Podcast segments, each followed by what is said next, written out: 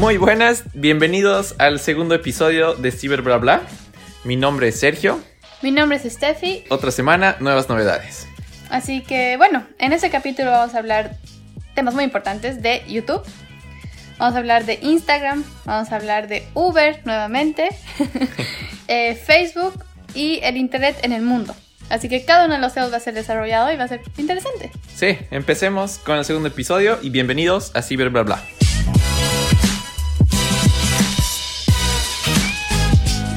¿Sabías, Stephanie, que hay la aplicación de YouTube Kids? Eh, sabía. Sí, he escuchado. No he usado, pero he escuchado.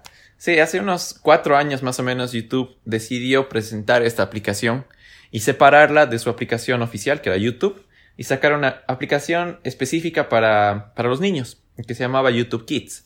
Se tenía grandes eh, ideas de hacer en esta aplicación, pero con el tiempo se fueron, eh, el, el uso de esta aplicación se fue reduciendo terriblemente. Y esto es, o sea, esta aplicación, porque he escuchado pero no he usado, es solamente con contenido para niños. Sí, era exclusivamente contenido para niños, pero ¿qué ha pasado? Por ejemplo, había un Peppa Pig y ha habido gente que ha empezado a subir contenido de Peppa Pig, pero con mensajes subliminales. Ah, Y eh, siempre más, pasan esas cosas. claro, y más bien era un contenido que se empezó a transformar eh, en que le metías ideas a los niños eh, por medio de los dibujitos. Ya. Y YouTube, en un caso Google, ha empezado a perder control sobre esto. Y eh, Qué peligroso, ¿no? Porque se supone que tú estás dando esto a tus hijos sí, con, la seguridad de Exacto. que van a ver algo bien. Sí, pues, pero entonces ese ha sido el problema. Y entonces la gente ya no estaba usando YouTube Kids. El uso de YouTube Kids era de 20 millones de usuarios, tenía, que obviamente para números de, de Google era bajísimo. Era Claro. el, creo, 10%, no, eso, el 1% de su, de su gente que tiene, porque su gente que tiene son 2 billones y estos usaban 20 millones. Ya. Entonces era un uso realmente muy bajo. eh, y hoy en día YouTube está, en realidad Google está enfrentando muchos problemas en Estados Unidos más que nada sobre el contenido que da hacia niños y debería hacer algo para restringir este, el, el acceso de niños a estos sus servicios. Ya. ¿Ya? Em, eh, ha habido un montón de problemas esta semana. Eh, YouTube eh, está en todo lado que, viendo qué iba a hacer, qué, qué no va a hacer con esta su nueva aplicación. Ha dicho que va a prohibir. Ya de- hoy en día ya prohíbe eh, crear cuentas en YouTube si eres menor de 13 años. Y Pero ahí tengo que decir algo. Cuando creas una cuenta y te dice, eres mayor de 13 años, y tú dices, sí, ese es el único filtro que tienen.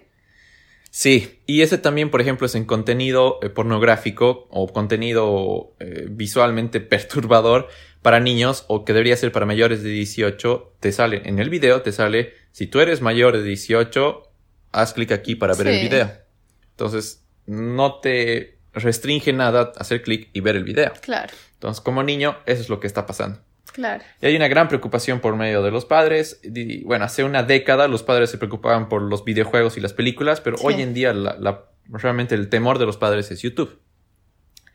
Y eh, desde los mismos empleados de YouTube han salido y han dicho, eh, un par de ellos ha dicho, yo por ejemplo no le doy YouTube a mi hijo porque sé exactamente el tipo de contenido que hay ahí. ¿Verdad? Y los grandes problemas es los videos que recomienda YouTube una vez que terminas de ver uno. Claro, como sugerencia y te agarran, te tienen encadenado horas. Sí, sí, sí. Entonces, ¿Y eso también hay para niños? y también hay para niños. Mm, Eh, entonces, es uno de los problemas es, por ejemplo, que YouTube ha dicho, lo que voy a hacer es todo el contenido de niños lo voy a hacer exclusivo de YouTube Kids. Ya no va a vivir en YouTube. ya. Entonces, ya no va, porque antes, ¿qué es lo que pasaba? Había, bueno, obviamente, Peppa Pig había en YouTube y había en YouTube Kids. Claro. Entonces, por Daba lo mismo donde vea. digamos. daba lo mismo. Entonces los padres agarraban, entraban a su cuenta de YouTube y le ponían Peppa Pig, le daban a su hijo y su hijo en teoría empezaba viendo Pe- Peppa Pig, pero terminaba viendo quién sabe qué. Entonces YouTube ha dicho, voy a hacer que este contenido sea separado. Esto ha traído harta polémica también entre los, con- entre los creadores de contenido porque han dicho, no, que nuestro mercado no es exclusivo para niños, pero que también puede ser para adultos y si solo vive en YouTube Kids, nos está restringiendo el Bueno. mercado y todo un problema. Entonces, lo que ahorita estaría Google pensando que va a hacer, una de las ideas es justamente separar ese contenido. Yo creo, es bien controversial este tema, ¿no? Pero desde mi punto de vista es, ¿dónde están los papás ahí también? Y el Sí. filtro que tú como papá dices, prefiero no darle YouTube o prefiero yo ver qué está viendo mi hijo con él. no dejarlo sentado con un teléfono y que el niño haga lo que quiera. Entonces, por ese lado, yo creo que YouTube está ofreciendo un servicio que él no controla y tú como usuario sabes que no está controlado. Pero por otra parte, ellos también tienen la responsabilidad social de saber qué está en su plataforma y qué están compartiendo con niños, ¿no? Entonces es un tema bien complicado, pero no creo que solo sea culpa de YouTube, la verdad. Sí, es verdad. Al final del día la responsabilidad no está en, en YouTube de ver, yo voy a cuidar a tu hijo mostrándole esto. Al final del día la responsabilidad es del padre y decir, yo quiero ver qué es lo que está viendo mi hijo y no darle libre acceso a todo lo que, lo que él pueda ver y, y navegar. Es como decías, por ejemplo, hace años el peligro era qué veía tu hijo en la televisión, Claro. digamos, la película, que, o un show o lo que sea, y muchos padres, incluyendo los míos, era no tienes televisión en tu cuarto. Entonces nosotros vemos televisión todos juntos, así vemos qué estás viendo. Claro. Entonces lo mismo con un celular o con una tablet que tenga YouTube. Sí, pero digamos que en la tarde, eh, ¿qué es lo que pasaba en los canales? En la tarde sabían que había harto público niño Claro. o, o menores de edad, entonces trataban de poner programas para menores de edad y cuidaban los comerciales para menores de edad. Sí, Entonces, por ese lado tiene su responsabilidad YouTube, sí. pero por otro lado también al final del día el último que tiene la decisión y todo es el padre de cómo educa a su hijo. O sea, son, son ambas partes, ¿no? Son ambas partes. Pero bien que YouTube, o sea, se dé cuenta y, y diga voy a hacer algo al respecto. Pero No, sabemos que, que, no va a estar siempre que. cubierto, digamos. Sí, tiene que. Y bueno, han, han- han defendido un montón de que están trabajando hartísimo en eso y de lo que además lo que quieren es, eh, en teoría YouTube Kids está con un, con un mercado que sea hasta los 13 años, pero dicen YouTube Kids, un Peppa Pig, un niño de 13 años ya no quiere ver eso, o Claro. de 12 años ya no quiere ver eso. Entonces, eh, en, según estadísticas de YouTube, a partir de los 7 años, los niños estarían más interesados en YouTube y el contenido que tiene YouTube como que, y no YouTube Kids. Claro. Entonces están trabajando harto en eso. Seguramente vamos a empezar a ver eh, algunos cambios, mayor adopción de YouTube Kids, ojalá. Y a ver, de todas maneras tienen que, tienen que de alguna forma eh, controlar su contenido. Sí, sí, totalmente. Tienen que controlar su contenido. creo que ha sido la anterior semana que he escuchado un podcast igual y decían cómo puede ser que no haya restricción a los niños y decía que hay un video, creo que justamente en YouTube, de un niño que lo están poniendo a dormir y le dice chao, que duermas bien y el niño le dice chao, muchas gracias, hazle clic, hazle like y suscríbete. y así se despide de sus papás. Wow, está programado. Entonces ahí dices, creo que está viendo mucho YouTube y cada vez que se despide alguien de él le dice chao, hazle clic, dale like y suscríbete. Pero bueno, así es. Sí, es grave. Y esto de, de monitorizar el contenido que tiene una plataforma ha sido también otra gran noticia en la semana. Y es que ha salido un, bueno, hay un canal de medios tecnológicos que se llama The Verge. Este es un canal eh, estadounidense y lo que hace es justamente eh, saca noticias de tecnología y analiza también a las empresas de tecnología. Y ha sacado un documental de Facebook y uno de sus reporteros eh, ha hecho un documental de Facebook y sus moderadores de contenido. Hay, Facebook tiene 30.000 personas en el mundo que lo que hacen es, su trabajo de estas 30.000 personas es sentarse y ver videos de. Facebook. Pobrecitos. Y lo que tienen que hacer en estos videos es, en base a las políticas de Facebook, deciden, este video va contra las políticas o está bien que esté en el canal. O sea, ellos filtran. Ellos son los que filtran. Se tienen un montón de eh, filtros automáticos, pero eh, no funcionan. Hoy en día se ha descubierto Claro. que son malos, entonces se necesita un humano que vea el video y que ponga esto, esto va contra la política, esto Qué no va. espanto lo que verá esa gente. Debe Es ser tan terrible. tan Es terrible. Y el documental que saca este, esta, eh, este canal es, la verdad que impactante. Es, eh, son tres personas que solían trabajar de esto, de moderadores de contenido de Facebook, y bueno, deciden romper los contratos que tenían de confidencialidad y hablar sobre su experiencia. Y prácticamente lo que cuentan es que, eh, para empezar, no eran directos empleados de Facebook, sino que Facebook ha contratado a una agencia Como, como un como un call center, digamos. ¿no? Entonces, eh, eso es lo que hacían estas personas y lo que tenían que hacer, dice, era que tenían que ver por lo menos de 300 a 500 videos por día. ¿Te imaginas eso? Y, Si con que yo veo Sí. dos, creo, si estoy ya... Ah, Dios, y Facebook no eran los videos más videos, sino eran videos que la gente reportaba como con problemas. Entonces, eh, tenían su cola de videos y empezaban a ver, a ver, a ver y lo que cuentan estos, eh, cuentan cosas terribles y cuentan que, por ejemplo, tenían que ver videos de abuso a animales, videos de abuso a niños, videos así terribles de lo peor, de lo peor. Y La pusieron reportados. son reportados y Facebook, o bueno, esta, eh, este proceso les obligaba a que vean de 15 a 30 segundos del video. Te puedes dar cuenta que es un video espantoso a los 5 segundos. Obvio, si ves que No está ver 15. agarrando un perrito Y un están- bate, no necesito ver más, digamos. ¿Sabes qué va a pasar? Qué gente, pobre gente y qué política más, no sé, no Sí. me parece muy humano. Y lo que eso. cuentan también las condiciones de trabajo misma con la que eh, tenían eran fatales. Como que, por ejemplo, dice, era, estábamos en un edificio, 800 personas, era un solo baño. Un solo baño. Un solo baño para las 800 personas. Teníamos apenas un eh, receso de 5 minutos para ir al baño y era con un... Tenían en su navegador, tenían un plugin donde ponían estoy yendo al baño y a los 5 minutos tenían que volver. Y tienes que perderte con 800 personas. Si está alguien en el baño, ¿qué haces?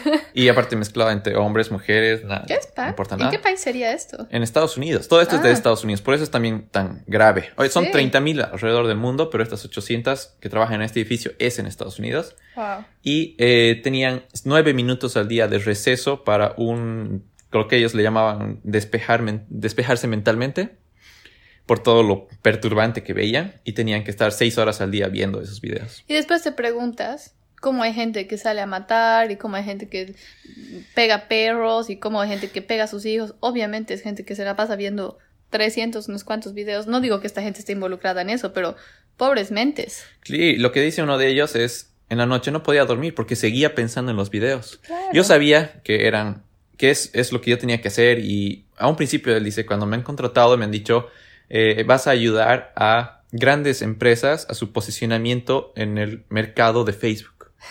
y eh, vas a trabajar, por ejemplo, con cuentas de Disney, vas a trabajar con cuentas de Sí, claro. un montón de estas empresas grandes y el otro emocionado ha dicho, uy, voy a trabajar en Facebook y voy a trabajar para moderar su contenido de estas empresas, pero al final del día lo que tenía que hacer era ver estos videos Perturbantes. perturbantes, totalmente terribles y ver si iban contra las políticas o no de Facebook. Qué espanto. O sea, entiendo que de alguna forma tienes que hacer eso para salvar la sociedad, pero no puedes usar humanos para eso.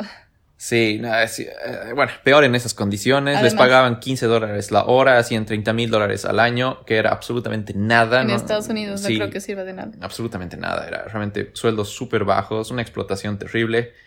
Y bueno, han sacado ese reportaje y a ver qué, qué trae después de todo lo que han presentado. Realmente Facebook cada vez así tiene algo para sorprender.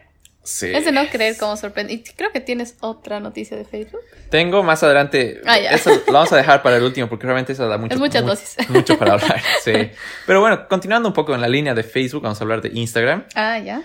Y en toda esta su Instagram es está en una línea delgada entre lo que es es, es buena onda tener, pero te empiezas a dar cuenta de cosas que dices, no sé, porque es muy hermanita de Facebook. Sí, el, el problema ahorita de Instagram es que es todo muy no real.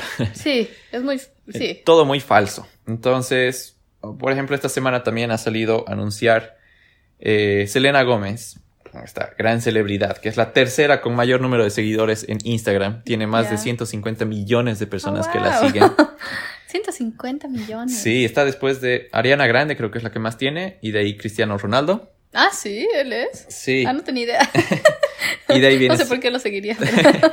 y de ahí viene Selena Gómez. Y ha dicho Ah. que ha desinstalado la aplicación de su teléfono Ah, y ha decidido no, no prestarle atención tanto a la aplicación porque se ha dado cuenta que es una aplicación que no es nada eh, Saludable. saludable para la salud mental y todo porque dice es demasiado el odio que hay.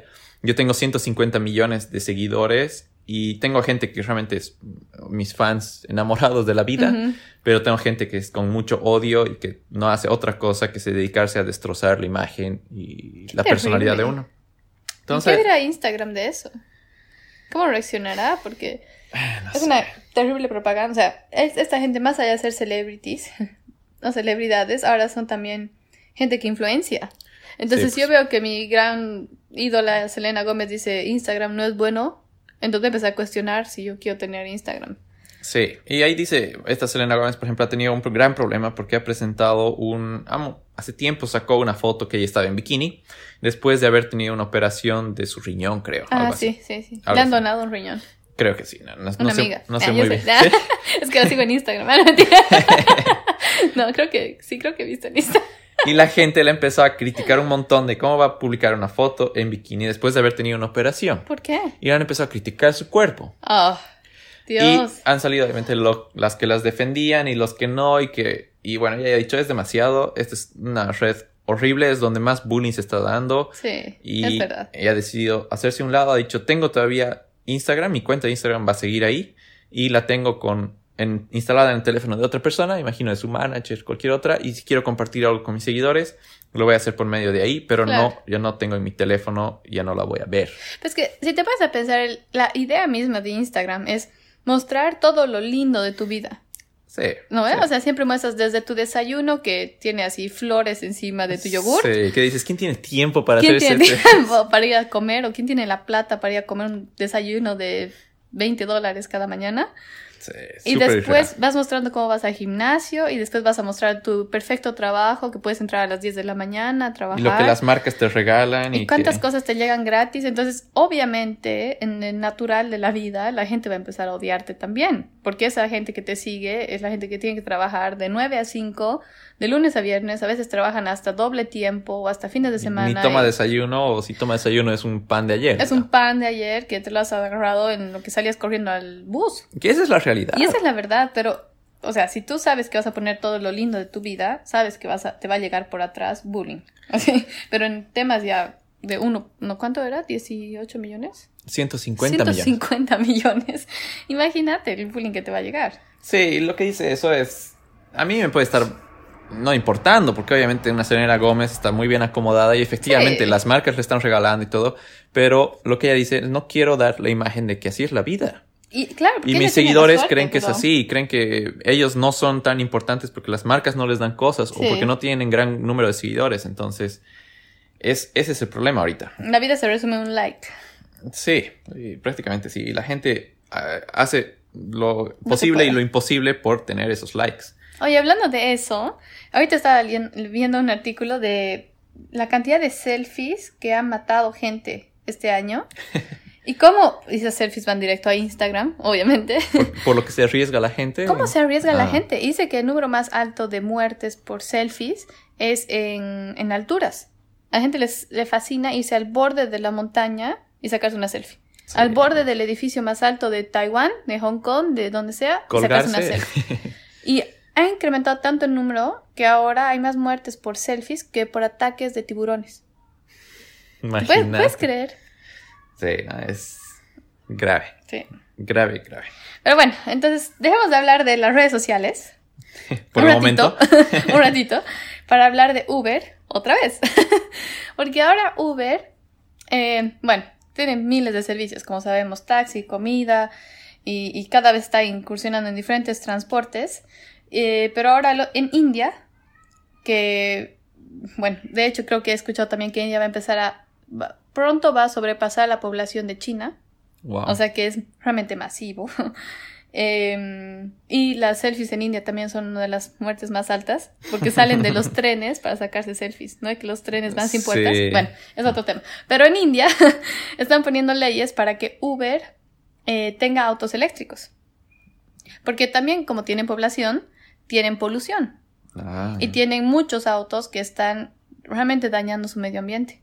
Entonces ahora le han dicho a Uber y a otras compañías parecidas como Ola, que es otra, otra parecida a Uber, si es que no, no han escuchado de ella, eh, que para el 2026, por lo menos el 40% de sus flotas de vehículos Ujú. tienen que ser eléctricas, Por ley. por ley. Ya. Entonces, de a poco tienen que empezar a cambiar sus autos o tienen que empezar a, a- a comunicar esto a sus eh, choferes de que poco a poco se vayan a un auto eléctrico. Lo que me parece excelente. Es realmente, si vas, a, si vas a tener una empresa, estas son las condiciones. Y en mi país tienes que tener 40% eléctrico. Qué grave para Uber. Es grave para Uber, es grave para el conductor que tiene que comprarse un auto eléctrico si quiere ser parte de Uber, Sí, pero es bueno para el medio ambiente. sí, está bien. Entonces, tiene, sí, tiene sus pros y sus contras, digamos. Eh, por otra parte, igual han dicho que todos los motos, bicicletas y cualquier vehículo, digamos, que se utilice para hacer eh, la entrega de comida, Ujú. va a tener que ser eléctrico. Me imagino que en la India hay más que todo bicicleta, más que todo motocicletas, más Sí, que claro, bicicletas. me imagino. sí. Porque no hay que hay los autitos tucutucos, Los creo que son. y- sí. entonces me imagino que uso- usan esos también para hacer delivery de Uber. Claro, seguro. Pero bueno, entonces ahora... ¿Y para qué año es este que tienen que ser los autos eléctricos? 2026. 2026, Wow. el 40% de los autos de Uber. Wow. Y de cualquier otra parecida como Ola, digamos. Claro, cualquier servicio de taxis. Sí. sí, de este tipo de taxis. Que sean, eh, como les llaman ellos, es transporte compartido. Wow. Así que Uber, sí. Ojalá otros países adopten eso, la verdad. Sí, o sea, lo que está haciendo la India es tratar de llegar a sus eh, parámetros para cumplir con el, el Acuerdo de París acerca del clima, de los cambios climáticos. Entonces, nada raro que este sea el primer país de muchos otros. Claro. Pero si es así, bien por los autos eléctricos. Sí, sí, sí, sí, muy bien. Wow, qué, gra- y qué, gra- qué tanto será su adopción ahorita de autos eléctricos en la India, ¿no? Eso sí, no tengo idea. Pero me ¿Qué imagino que será va a crecer ahora. Sí, va a tener que... Bueno, en realidad puedes ver que en todos los países está creciendo, ¿no? Ya varias marcas tienen sus autos eléctricos. Claro, la China, por ejemplo, ya tiene como 8 millones de camiones eléctricos. 80 millones, Qué 80 mil camiones. Ahora sí, es una flota súper grande de ya no autos, sino solo camiones. Entonces, es bastante, bastante bien. Es un buen cambio poco a poco ir moviéndose a los autos eléctricos. O por ejemplo, Noruega, no te reduce terriblemente los impuestos si tu auto es eléctrico. Ah, Entonces están empezando a, incentivar, sí, a Mm. promover ese tipo de, de cosas. Pero me parece bien, me parece muy bien. A la larga va, va a acabar siendo así, ¿no? sí, a mí también, la verdad. Va a tomar harto, pero está bien. Ujú. Y en todo esto también de eh, las conexiones, volvemos un poco a las redes sociales, el Internet. Ya. Ha salido un reporte muy interesante. Hay una analista en el mundo que se llama... Pucha, no sé exactamente cómo se pronuncia, pero es Mari Meeker, creo. Y que elabora eh, reportes y analiza el, el mercado de cómo está yendo desde 1995 y saca estadísticas súper interesantes. Y eh, lo que ha sacado esta semana es un reporte donde dice que el 51% de la población del mundo tendría con acceso a Internet. Mm. Esto significaría que son Interesante. 3.8 millones de personas. 3.800 millones de personas, o sea, 3.8 billones de personas, que estarían conectadas a Internet. Y ha sido un crecimiento del 6% frente al año anterior y ha llegado a que rompamos el 50% de la población conectada. Ha sido un, es un reporte, la verdad que muy, muy interesante. Lo pueden ver en la página es bondcap.com, B-O-N-D-cap.com. Y es de 300 páginas el reporte, porque aparte Wow. da análisis de cuáles son las redes más usadas, cuáles son los países con mayor adopción. Y ahí es donde dice nuevamente, por ejemplo, que la India y la China son los que más están conectados. Claro. Y lo que dice es de que se ha llegado a un punto en el que el crecimiento, por ejemplo, del año pasado ha sido del 6%, pero que cada vez, pas- conforme pasan los años, el crecimiento se está haciendo más difícil porque son en áreas más alejadas, con gente que tiene menos recursos para poder conectarse. Entonces, eh, que se ha llegado al 51%, digamos, con cierta facilidad en tantos claro. tiempos de Internet, pero que con el tiempo se está haciendo cada vez más difícil poder aumentar esta, esta Claro. cifra. Y por ejemplo, una adopción de, o un porcentaje de gente que estaría conectada al Internet en Latinoamérica es el, se habla del 62%, Mm. lo cual es un número bastante bueno. Y, em, y las, entre las plataformas más usadas en el mundo estaría Facebook, estaría YouTube, estaría WhatsApp, estaría WeChat y eh, un montón de todas estas redes sociales que son las plataformas más usadas en el mundo. Qué interesante porque, no sé, tal vez me puedes corregir si estoy equivocada, pero ¿en China hay acceso a Facebook? No, y por eso es que sobresalen estas otras plataformas como por ejemplo WeChat. Claro, porque WeChat O Weibo, yo nunca, he pues. usa- nunca he usado, sí he escuchado, pero no he usado. Pero si la India y Face- eh, si la India y China son los que más usan internet, pero Facebook es la red más usada, quiere decir que Facebook realmente es masiva en otros países.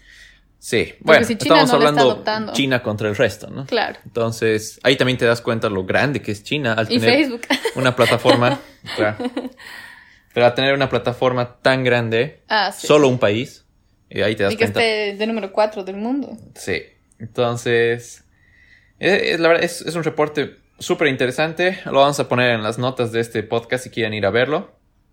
Y, y bueno. Y es- realmente como el mundo está girando ah, en Internet, pero si te pones a pensar, solo la mitad del mundo tiene acceso a Internet, entonces es también un contraste bien interesante, ¿no? Porque hay gente que posiblemente no hay, pase días sin usar Internet, Sí. en países alejados o que no tienen los recursos para tener acceso normal o cotidiano a Internet. Sí, por ejemplo, en este reporte también salía el grado de adopción respecto a, tel- a plataformas móviles y a plataformas de escritorio. Ah, Y decía claro. cómo las plataformas móviles están empezando a tomar el mercado que antes era plenamente de computadoras, Sí. digamos, que ahora está eh, empezando a tomar eso. Por ejemplo, en eh, España se tiene más eh, navegación por plataformas móviles que por plataformas de escritorio. Claro.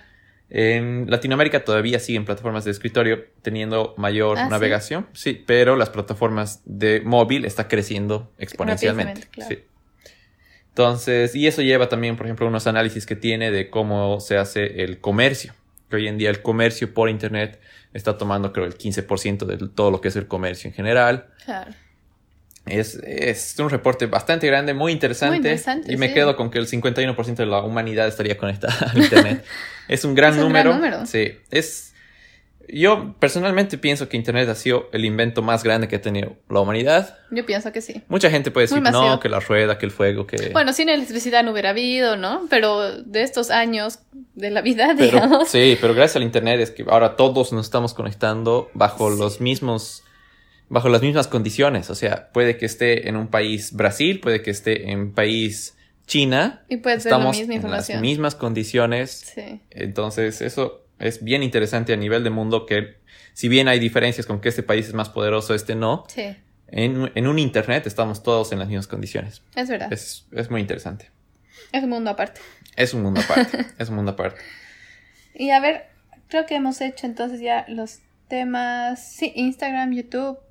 Ver, ahora se nos viene los tambores del último tema Sí, de es- Facebook otra vez.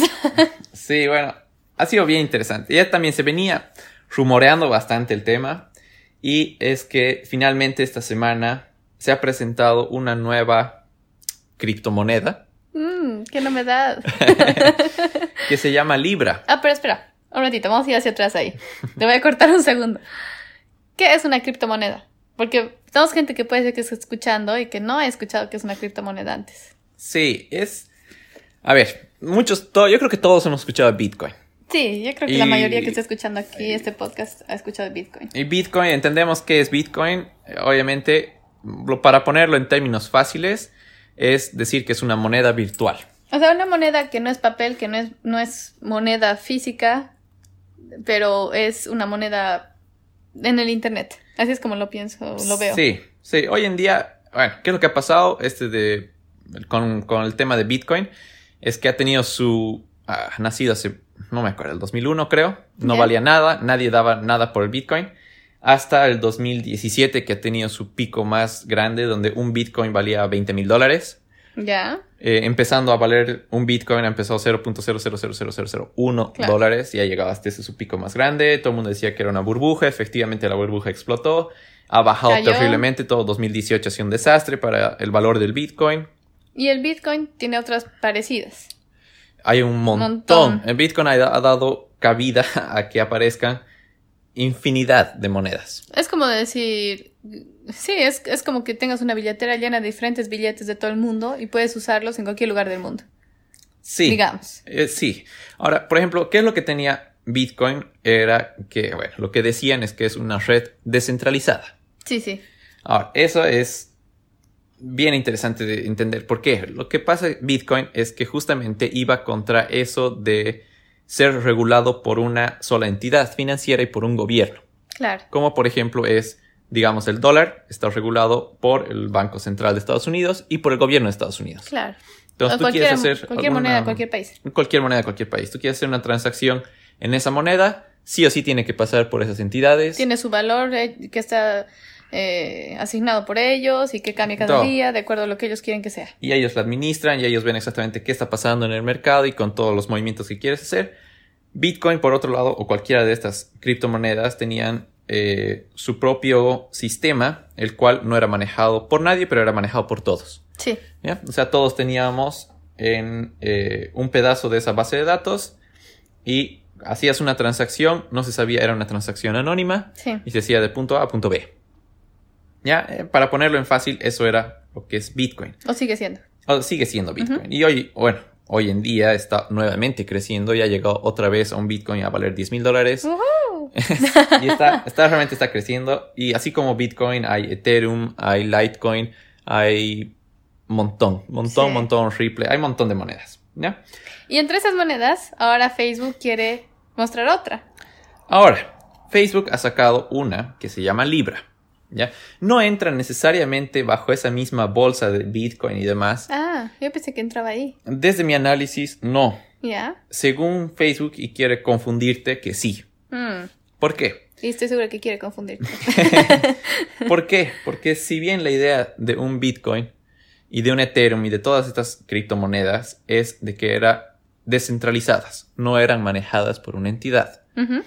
En cambio, Libra sí son, son centralizadas y sí son manejadas por una entidad. ¿Quiénes manejan Libra? Hay un montón de empresas que se han adjudicado a este proyecto Libra. Entre esas, por ejemplo, tenemos desde eh, compañías de telefonía como Vodafone, tenemos eh, empresas como Spotify, tenemos Lyft, que es el Uber, otro, otro tipo de Uber, tenemos eBay, tenemos PayPal, tenemos Mastercard, tenemos Visa y ah, así wow, son. o sea, es diferentes mercados, diferentes servicios que ofrecen, de todo un poco. son un montón de montón de empresas que se han adjudicado a, este, um, a, este, a esta moneda Libra. Cada una ha pagado 10 millones para el proyecto, para poder pertenecer a, esta, a este proyecto. Y, eh, y así es como que han formado entre ellos su propia red. Mm, ¿Cómo la gente sigue apostando por Facebook? y las empresas siguen Sí, siendo la ahora, plata. Facebook justamente ha sido muy inteligente al hacer esto. ¿Por qué? Porque Facebook es una empresa más que pertenece a ese nodo de compañías. Y eh, Entre comillas. entre comillas.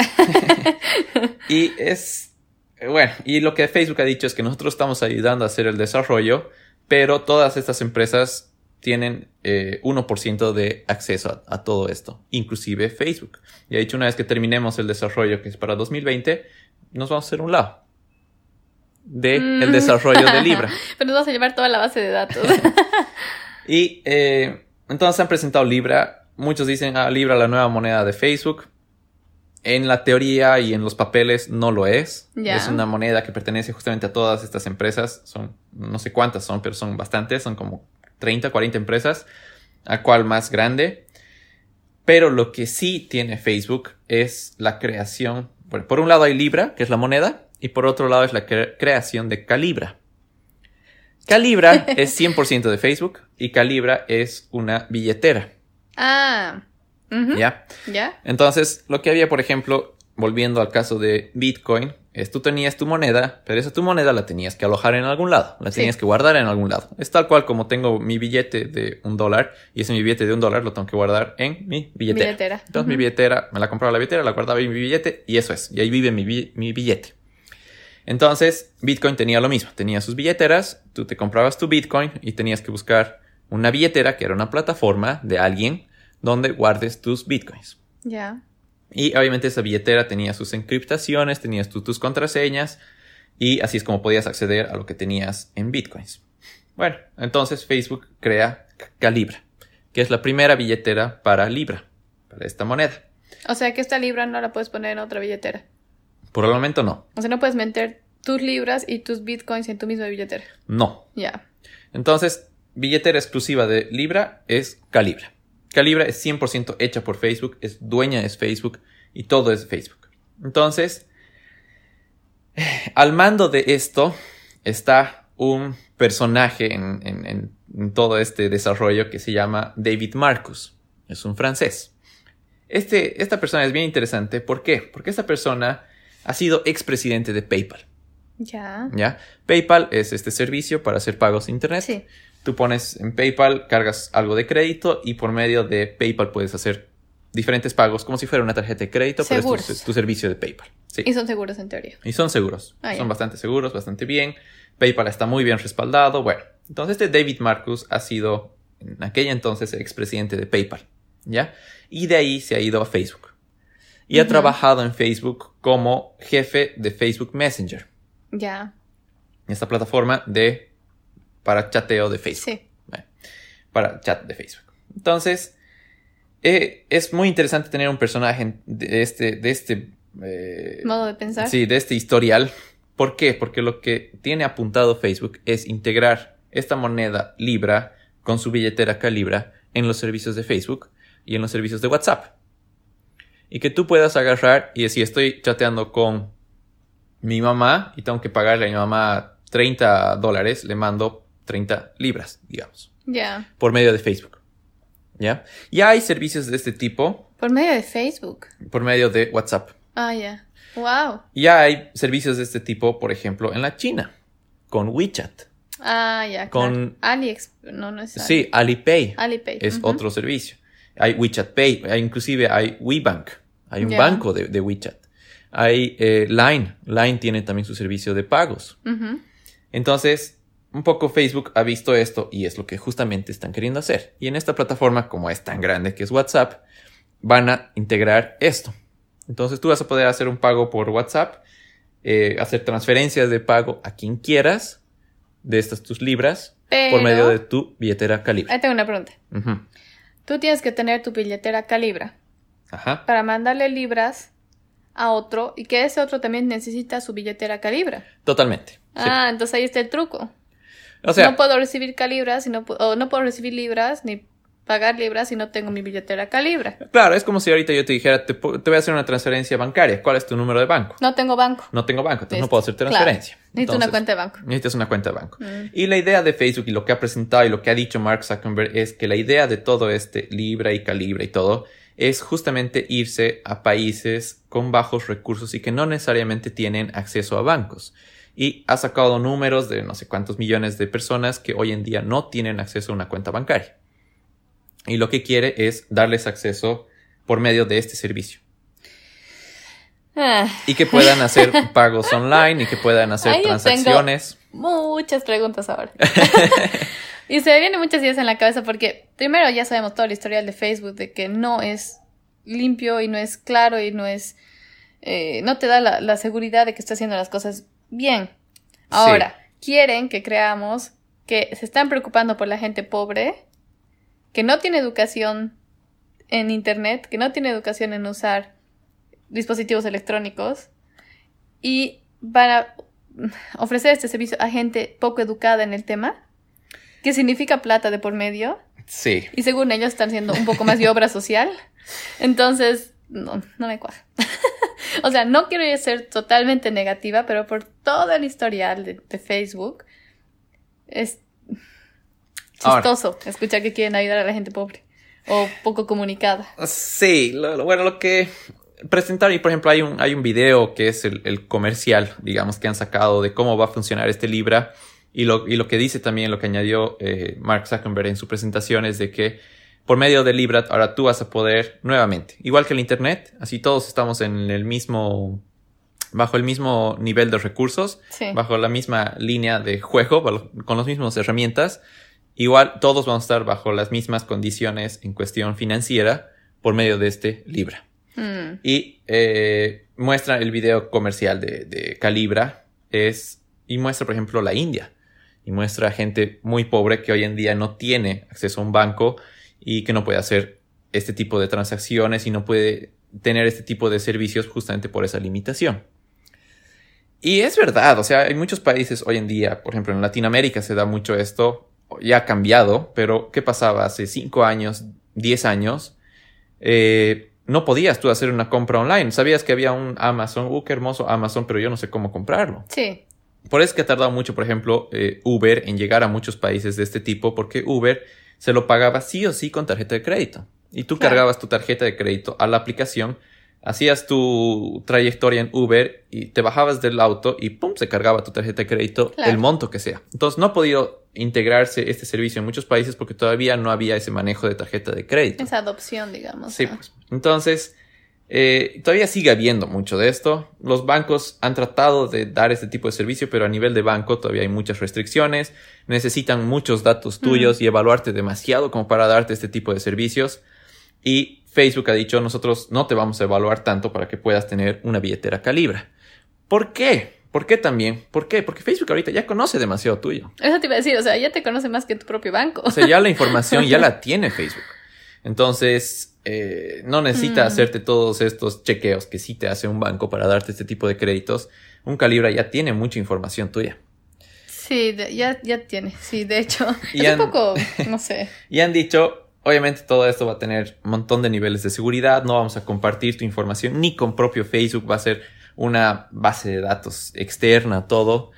Pero ese yo creo que no es el problema, el problema es justamente que ellos tengan esa información, no por lo que vayan a hacer, sino simplemente porque la tengan. Sí, Entonces, totalmente. ya les creo que ya no la van a vender, les creo que ya no va a haber un tal Cambridge Analytica, Mm, no sé, pero digamos. pero el problema ahora es que ellos tengan ahora ese mi información financiera y qué comportamiento tengo yo financieramente, qué compro y cómo me manejo con mis finanzas. pero no era un empleado de Facebook el que ha impreso las claves y ha dejado las claves de no sé cuántos usuarios en su escritorio. Sí, Entonces ahí todos. mismo, ahí dentro de mismo Facebook, por más de que te digan no vamos a compartir una sola letra de tu información con otra empresa, ya, pero tu mismo Facebook es peligroso. Sí. Entonces, una Yes. vez más, o sea, no, no puedo creer que bien maneja las propagandas, ventas, todo lo que hace Facebook, no solo hacia los nuevos usuarios, sino hacia las empresas, porque esas 30 empresas que tenemos aquí, que estoy viendo ahorita una imagen que, que Sergio me ha pasado antes, es, son empresas grandes, son, un Visa, un Mastercard, un Uber, que puede, o sea, toda su, su reputación está en juego si es que esto sale mal. Y le siguen inyectando plata a Facebook. ¿Qué es lo que pasa? Es de que se cree, bueno, uno, Facebook ha presentado todo esto en un muy mal momento. Porque ahorita la imagen de Facebook obviamente no es la mejor y no Sí. es la mejor en términos de privacidad y de seguridad. ¿Por qué le Entonces, darías plata? Es muy equivocado presentar esto que Ahora. necesita de mucha, mucha confianza en la empresa para que puedan apostar por algo así. Totalmente. Esa es una, una de las primeras cosas. Y la segunda cosa es de que se cree que esta plataforma va a tener mucho éxito. ¿Por qué? ¿Verdad? Sí, ¿por qué? Porque la cantidad de gente que ahorita vive en Facebook, en WhatsApp, en Instagram, que a la larga sí o sí va a integrarse con Instagram, es gigante. Entonces, un, si- un sistema como estos lo integras en una plataforma donde vive mucha gente, la adopción va a ser casi inmediata. Sí. Y el éxito es, digamos, casi seguro. Sí, pero volviendo a nuestra charla de la primera charla de Facebook de este capítulo, estamos hablando de los videos terribles que pone la gente en Facebook, la gente enferma que está viviendo en Facebook. Esa es la misma gente que va a querer hacer transacciones con esta moneda para hacer cosas malas también por medio de Facebook, para vender cosas que no debería, para hacer un mercado negro de cosas que no deberían existir. Entonces es bien peligroso que, que haya todo esto ya incorporado en Facebook. Ahora, a diferencia, por ejemplo, de Bitcoin, que sí se daba mucho de esto que tú estás diciendo, de, por ejemplo, comprar droga ilegal por medio de, con transacciones en Bitcoin, Porque era anónimo, digamos. porque era anónimo. eh, a diferencia de eso, y para ayudar un poco a lo que es Calibre y Libra, es por eso digo, este no es descentralizado, esta es centralizada. ¿Y no es anónimo?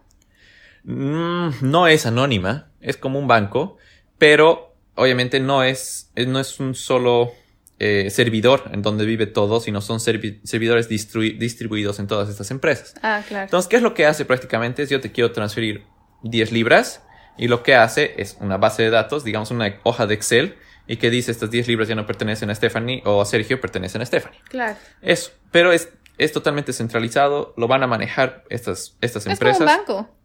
Disfrazado. Es como Más o menos. Más No que sé. un banco disfrazado, es un, ban es un banco, pero eh, global. Claro. Entonces, Es un banco que va a todos los países. sí, sí. Entonces, eh, O sea, no está es mal, interesante. Pero no está totalmente bien, pero hay que tener mucho cuidado. Es interesante, va a tener éxito, va a pegar un montón, la gente lo va a adoptar porque está en estas plataformas Que que mucha son gente, sí. gigantes. Y, eh, pero hay que tener mucho cuidado. La verdad que hay que tener mucho cuidado. Espero que otras compañías como un Google, como un Apple, también apuesten a este tipo de cosas y también saquen lo suyo. Es una forma más segura. Y... Con una forma más segura, aprendiendo mucho más de los errores que seguramente van a ver y van a cometer. O sea, está bien que sean los primeros y por ahí se equivocan, pero no sé si es la mejor empresa para que empiece con esto. Es, ese, es la, ese es el tema. Y una vez más me molesta mucho que eh, Facebook use, eh, vamos a ayudar a la gente en áreas rurales, pobres, taratí, taratá, no veo, a los niños. Es, a suena los- bien político. Es súper político, Irse por, es- por, por ese tipo de mercado. hacer acción social, pero ¿de verdad estás haciendo eso? ¿O ¿Qué Y más? así que han presentado Libra esta semana, han saltado, obviamente, gobiernos y bancos. Claro, claro, su competencia. Y una de las primeras cosas que ha dicho el gobierno es paren el desarrollo de eso, porque esto tiene que ser auditado. No es una ley, no es nada, pero han dicho, sugerimos que paren el desarrollo de esto. Por la salud de la economía mundial. Bueno, si te pones a pensar, y por otro lado también viendo, es se les va de las manos al gobierno tener el control de lo que pasa en el dinero y las transacciones. Entonces no le conviene a un nivel de gobierno, no le conviene tener algo así. Claro, tu gente ya sea no de Facebook, no sea de Facebook, sea seguro, no sea seguro, no le conviene a un gobierno tu gente ya no va a hacer enfrentarse transacciones con una plataforma así. ¿no? Claro. Y no saber en qué se me está, en dónde se está yendo la plata, qué está pasando con la economía de la gente. Y eh, Aparte, digamos como gobierno, tú quieres que tu gente gane plata, pague impuestos y pague, mueva la economía de tu país, ¿no? O sea, vaya al supermercado, vaya a comprar muebles, vaya a comprar electrodomésticos de empresas que están localizadas en su misma ciudad, digamos, Claro. ¿no? Ya un poco se les va cuando compras por Amazon, cuando compras por Ali y estás apoyando una empresa en China, estás apoyando una empresa en otro país. Pero esto ya es tan masivo que tu gente va a generar plata en su país, pero va a sacar la plata a todo el mundo. sí, va a haber unas transacciones bancarias de aquí a... Y eso es, por ejemplo, una de las cosas que mostraban en este video comercial, es de gente que sale de India y puede mandar todavía plata a su familia en la India. Claro, entonces ahí es complicado porque la, la economía misma que se manejaba en un país va a empezar a tener sus pequeñas como mm, huecos.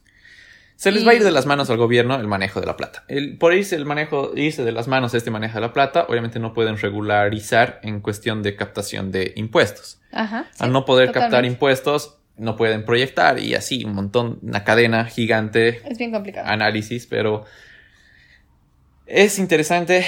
Habría que ver cómo va a evolucionar esto. Ya te digo, no es una mala idea. Tal vez no viene del lugar correcto. Correcto. y, eh, Qué osados de hacer esto. y no viene presentado en el mejor momento, la verdad. Sí. Pero no es una mala idea, ya te digo, en China ya está funcionando esto, ya hay eh, servicios en China que te dan este tipo de servicio, ya puedes pagar con tu. Sí, con tu aplicación de mensajería ya puedes pagar servicios, eh, ya puedes prácticamente lo que cualquier transacción que quieras tienes una plata ahí y la puedes pagar. Alipay es gigante, Sí. eh, WeChat, ya te digo, tiene hasta su propio banco. Eh, Line es también terriblemente grande en, en Japón. Entonces, es lo que un poco ha visto Facebook y ha dicho, ah, perfecto, yo ya tengo también la plataforma, así como ya tienen estos otros. Entonces, simplemente crear esto, incorporarlo y va a ser un éxito. Es interesante a ver qué pasa. De aquí unos seis meses, de aquí un año, cuando ya la gente esté utilizándolo, habría, ver, habría que ver bien qué pasa. Sí, esto han dicho que va a salir para el próximo año, para 2020. Y van a terminar bueno. el, el desarrollo, van a terminar creo a finales de este año, principios del próximo, y lo van a empezar a lanzar para el 2020. Entonces, a ver. Interesante. Va a estar muy interesante, vamos a seguir a ver qué dicen, porque obviamente un montón de cosas han sacado sus papers de todo lo que significa y lo que va a significar esta moneda. Eh, son como creo que 500 hojas para leer. Entonces seguramente ya vamos a empezar a, a escuchar Economistas. a economistas, Mm. analistas eh, de economía y políticos y a ver qué, qué dice, ¿Qué se dice sobre esto. es una revolución bastante de la economía ahora. Mm. Sí, Bueno, qué buenas noticias, qué interesante. Nuestra semana ha sido un poco movida, ¿no? sí, bastante con redes sociales, pero bien, muy, muy, muy interesante. Está bien, sí. Así que bien, gracias nuevamente por escucharnos. Si has llegado hasta aquí tan lejos, sí. danos un, un like en el video, como dicen los niños hoy en día. Sí. Un like y subscribe. Y nada, si te gusta el, el- est- esta nueva idea que tenemos, eh, déjanos tus comentarios, tu review, lo que quieras. Preguntas, preguntas, preguntas. Avísenos qué quieren saber. Sí, y poco a poco ya vamos a ir alimentando nuestras redes sociales. Simplemente estamos. Empezando. Y eh, bueno, nos vemos la siguiente semana. Un gusto como siempre, así que nos vemos, nos escuchamos la próxima semana. Sí, chao, chao. Chao, chao.